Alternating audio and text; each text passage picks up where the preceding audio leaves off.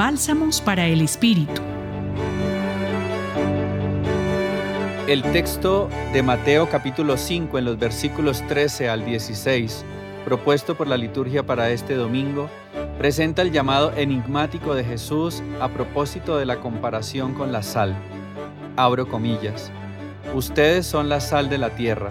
Si la sal se vuelve insípida, ¿con qué se le devolverá el sabor? Ya no sirve para nada y se tira a la calle para que la pise la gente. Cierro comillas. Para quienes hemos estado cerca alguna vez de la cocina, sabemos que hay situaciones que dañan la sal. Por ejemplo, cuando la sal se moja ya no ofrece el mismo sabor. Hoy la palabra de Dios plantea preguntas directas a cada uno y cada una de las personas que escuchamos el Evangelio de este día. ¿Qué situaciones ponen en riesgo o desfiguran el sentido y propósito de nuestra existencia? ¿Qué circunstancias, por la experiencia, sabemos que alteran nuestro rumbo y muchas veces distrae del camino que nos lleva a la vida?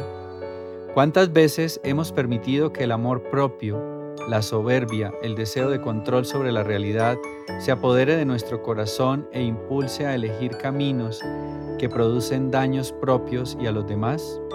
Reencontrar el sentido no es tarea fácil, por eso el foco de la palabra de Dios es a que cada persona se haga cargo del cuidado del fundamento de su propia existencia.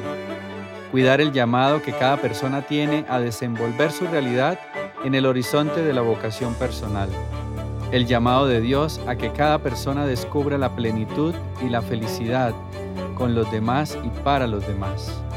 Compartió para ustedes Ricardo Delgado Martínez, colaborador del Centro Pastoral San Francisco Javier en la Pontificia Universidad Javeriana.